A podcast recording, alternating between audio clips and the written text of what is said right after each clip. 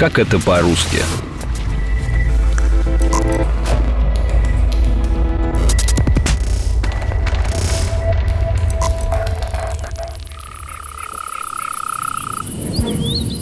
С началом весны первое, на что обращают внимание жители городов, это пение птиц. Они начинают голосить, как только возвращаются после зимовки. Среди них зяблики, скворцы, ласточки, стрижи и грачи. Но мало кто задумывается, почему эти самые ласточки, стрижи и грачи называются именно так, а не, например, какой-нибудь черный каркар или Юрки Чирик-Чирик. Привет! Вы слушаете подкаст «Как это по-русски». Меня зовут Ира Любина, и сегодня я расскажу вам о том, откуда произошли названия птиц, которые нас окружают. В русском языке для названия птиц есть специальный термин – орнитонимы. Он происходит от сочетания древнегреческих слов «орнис» – «птица» и «онима» – «имя». Все орнитонимы можно распределить на несколько больших групп – в первую группу попадают морфонимы – названия, данные птицам по внешним признакам – цвету, размерам или строению. Чернозобик назван так, как ни странно, из-за черного зоба, а большой улит – потому что он большой. Более половины всех видовых и родовых названий птиц – морфонимы. Ко второй группе относятся фононимы – названия, связанные со звуками, которые издают птицы – Кряква и кукушка названы так, потому что крякают и кукуют, соответственно, а чайка-хохотунья, потому что ее крик похож на человеческий смех. В третью группу входят названия фагонимы, связанные с особенностями рациона. Например, змеят питается исключительно змеями, а осаед – осами, пчелами и шмелями. Четвертая группа орнитонимов состоит из названий птиц, данных по особенностям их поведения, привычкам. Это эргонимы. Трясогузка, например, во время движения постоянно трясет задней частью тела, а зяблик прилетает ранней весной, когда еще лежит снег, и от того будто бы зябнет. Название по месту обитания – это бионимы. Камышовка живет в камышах, тундряной лебедь – в тундре, а морская чайка обитает близ моря. Шестая группа включает название топонимы, которые указывают на принадлежность птицы к конкретному региону или стороне света. Например, вполне очевидно, где обитают сибирская грехвостка, кавказский улар или северная барматушка. Птицы нападают на дом.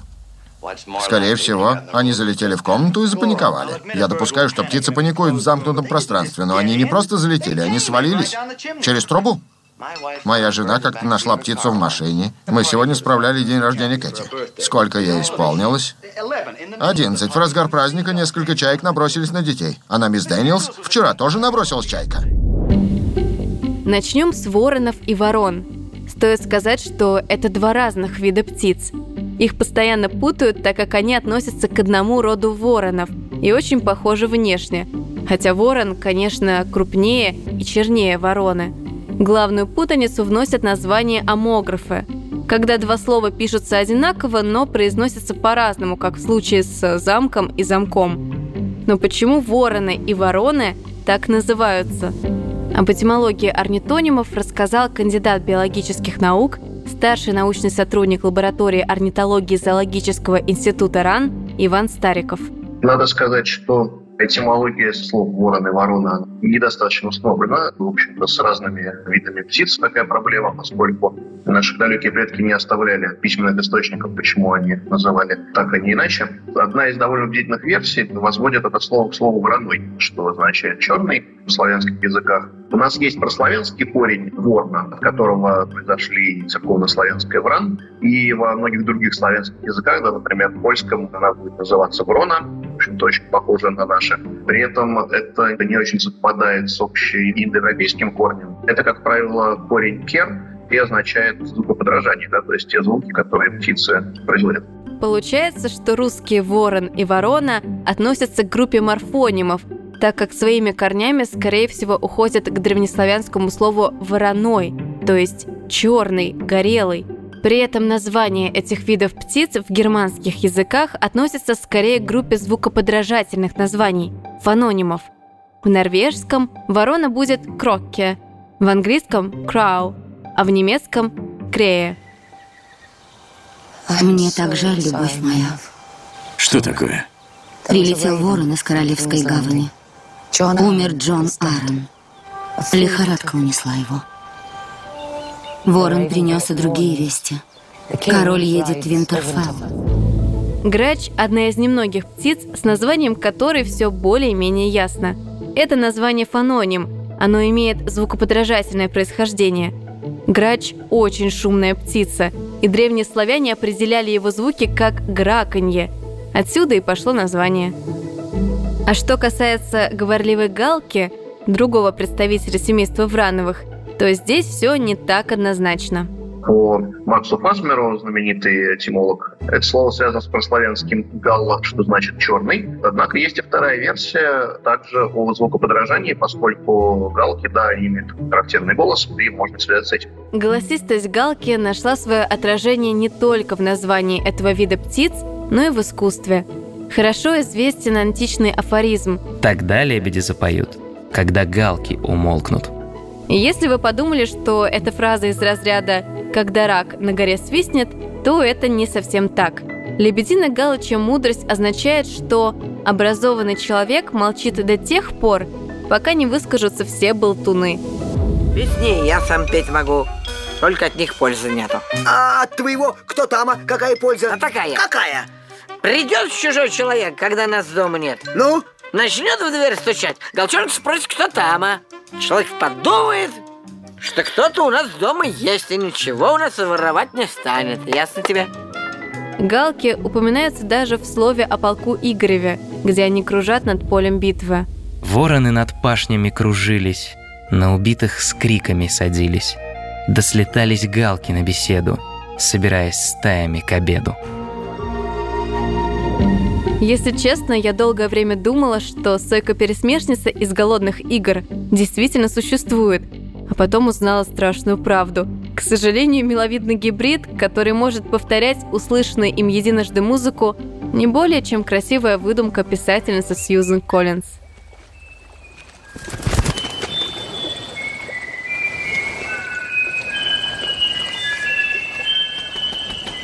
Впрочем, обычная сойка лишь немного уступает своему фантастическому аналогу. В природе птица действительно имитирует звуки других животных, но в неволе почти не говорит. Орнитоним сойка никак не связан с этой уникальной особенностью и относится к разряду морфонимов, названий, связанных с внешними признаками. К семейству Вранова у нас относится такая птица, как сойка, довольно яркая, да, этим отличается от э, своих ближайших родственников. И здесь, в общем-то, довольно прозрачно, да, считается, что это происходит от корня со значением «сиять», поскольку э, у них есть такое синенькое зеркальце на крыльях, и, в принципе, она окрашена довольно пестро. Предполагается, да, что это пошло отсюда. Как ни странно, орнитоним «сорока» не связан с числом 40, хотя при автоматической расшифровке интервью с Иваном компьютерная программа настойчиво заменяла слово «сорока» на число 40. По одной из версий, происхождение этого названия напрямую связано с культурой. Мы воспринимаем сороку как вороватую птицу, которая тащит в гнездо все, что блестит и плохо лежит – у корень, в общем-то, более-менее общий в славянских языках, и возводит его даже к санскритскому «сарика», что означает «кража». Но такая версия, хоть и имеет право на существование, все равно остается очень спорной. Интерес сорок именно к блестящим предметам ничем не подтвержден. Как и любая другая нормальная птица семейства Врановых, например, ворона или грач, сороки любопытны. Их привлекают различные необычные предметы, в которых они видят либо объект для игры, либо элемент для строительства гнезда. Поэтому тут не сорока-воровка, а вообще все врановые воровки. Вторая версия, то, что происходит от древнерусского слова «строкатный», что означает «пестрый», да, поскольку сорока окрашена довольно контрастно, черно-белое оперение. Надо было оставить эту сороку там. Она бы умерла, мам. Она упала с большой высоты. Ей нужно дать имя. Пингвин. Пингвин? Почему? Потому что черно-белая. Вот и получается, что сорока, скорее всего, такой же морфоним, как сойка, ворон или голубь. Воробей – одна из самых распространенных в мире птиц, живущих вблизи человека. Они обитают почти везде, от берегов Атлантики до Южно-Китайского моря. Мало кто знает, что в честь них назван целый отряд птиц – воробьинообразные, который насчитывает около пяти с половиной тысяч видов. И да, вороны, вороны, грачи, галки, сойки и сороки тоже воробьинообразные. У самого орнитонима воробей есть три основные версии происхождения – Первая версия, что это слово восходит к древнеславянскому «вор», которое, в свою очередь, к индоевропейскому корню «вер» восходит, что означает «вертеть», «вертеться», связано с тем, что птица довольно юркая, быстрое движение, возможно, поэтому произошло название. Вторая версия. Во многих славянских языках есть корень «рамбут», что означает «рябой», и связано с окраской. Третья гипотеза возводит, опять же, к звукоподражанию и к корню «ворк», древнеславянскому, что означает ворковать, или слово ворчать оттуда же происходит. Но это не очень убедительно, да, поскольку они скорее чирикают, они воркуют. Но, однако же, такая гипотеза тоже существует. Есть еще народная этимология происхождения слова, от двух слов «вора» «бей», поэтому якобы произошло слово «воробей», да, поскольку воробьи бывают вредят посевам на полях зерновым. Но это именно что народная гипотеза, она, в общем-то, никакого научного подтверждения не имеет. На зеленых ветвях Расчирикались ранние пташки Воробьи вышваны, как и я И у вас воровские замашки Предвестница весны, гербовая птица королей и один из символов блокадного Ленинграда – городская ласточка. Она получила свое название, скорее всего, от древнего литовского глагола «lakstyti». Он восходит к санскриту и предположительно означает летать туда-сюда. Отсюда же происходит литовское «lakstus» – «быстрый». Таким образом, ласточка относится к числу эргонимов, названий, связанных с особенностями поведения или рациона птиц. Но это лишь предположение. Вторая версия, что происходит от слова «лащити», гладить или полировать, и связано с тем, что ласточки довольно часто летают низко над землей, возможно, связано с этим. Ну и еще одна версия, что родственно словам «ласка», «ласкать», но это, в общем-то, не очень понятно, да, тогда в таком случае, почему именно так, почему такое происхождение. В принципе, да, их, наверное, можно объединить в одну, и, возможно, это можно связать все с низким полетом. Есть народная примета, что ласточки низко летают перед дождем, но это связано с тем, что они добывают насекомых насекомых, и это связано уже с вертикальной миграцией насекомых. Ласточка, ласточка, ты передай привет этому мальчику в его 18 лет. Орнитоним стриж – один из хрестоматийных примеров эргонимов, когда птицу называют по особенностям ее поведения.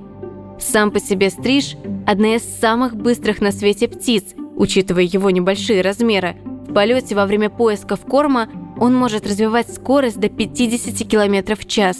Название птицы, как и прилагательное «стремительный», например, происходит от индоевропейского корня «стр», что означает «быстрый». Дело в том, что стрижи имеют очень длинные, очень узкие крылья. Это высоко специализированные птицы. И, в общем-то, почти всю свою жизнь они проводят в полете. Да, они в полете не только добывают пищу, чем они занимаются практически целый день. В полете они могут испариваться и спят даже в полете. У них еще довольно слабые лапы, поэтому если стриж попадет на землю, то он может не взлететь обратно. То есть в зависимости от поверхности. Часто это видно во второй половине лет, да, когда происходит так называемый стрижепад, когда молодые стрижи падают на землю, вот, и дальше уже не могут взлететь, и люди им пытаются помочь. Скорость и проворность стрижиных настолько закрепились в нашей культуре, что многие вещи мы просто не воспринимаем как названные в честь этих птиц – Например, все знают про свифт-переводы из-за границы в Россию и обратно, и... Да, все верно. Стриж по-английски будет именно Swift. Есть версия, будто даже название западнославянского демона Стрига, известного своей быстротой, также происходит от индоевропейского корня «стр», и потому родственно стрижам. Необычный контракт. Снять проклятие с дочери короля – было достаточно провести ночь возле нее, от заката до рассвета. Если бы только она не была смертоносной тварью, стрыгой, предатель, наложивший проклятие. Однако все сказанное до этого – теория лингвистов, изучающих русский язык и то, как он меняется. Сейчас мы можем лишь предполагать, откуда произошли те или иные русские орнитонимы, дошедшие до нас еще от предков. Большая часть латинских орнитонимов, которыми активно пользуется научное сообщество по всему миру, не дотягивает и до 300 лет. Их ввел в научный оборот в середине XVIII века шведский естествоиспытатель Карл Линней. Он создал единую классификацию растительного и животного мира – Сейчас у нас существует Международный кодекс зоологической номенклатуры, когда при описании нового вида, подвида, да, любой таксономической формы мы обязаны указывать в диагнозе, да, это называется диагноз, когда мы указываем особенности какие-то, которые отличают этот таксон от другого, и в том числе этимологию, почему мы назвали так, а не иначе. Во времена Линнея, да, и чуть раньше, как правило, ТИС называли латинскими названиями, либо принятыми еще со времен Средневековья и Древнего Рима, либо по каким-то их внешним особенностям. Таким образом, можно проверить, кто, скажем так, источник, кто, кто впервые предложил это название. И, кроме того, они, в общем-то, меняются гораздо медленнее, да, меняются только при ревизии таксона. То есть, если мы уже один раз назвали, у нас э, есть состоявшееся латинское название, то оно, в общем-то, дальше не меняется. В конце XVIII века немецкий мыслитель Иоганн Гердер выпустил труд о происхождении языка. Он писал, что человек издавна называл предметы по самым ярким его признакам. Мысль Гредера развивал русский лингвист Александр Потебня. В середине XIX века в своей магистрской работе о символах славянской поэзии он утверждал Слово выражает не все содержание понятия, а один из признаков, тот, который представляется важнейшим. Русские орнитонимы – одно из главных доказательств этого тезиса. Изобретательные, непривычные на слух, зачастую народного или церковного происхождения, своими корнями они уходят вглубь веков и позволяют увидеть мир таким, каким его видели наши предки. Но за сойку-пересмешницу все равно обидно. Это был эпизод подкаста «Как это по-русски». Подписывайтесь на нас на сайте ria.ru в социальных сетях, ВКонтакте или в Телеграме, а также на Яндекс Музыке, Apple и Google подкастах. Меня зовут Ира Любина. До скорого!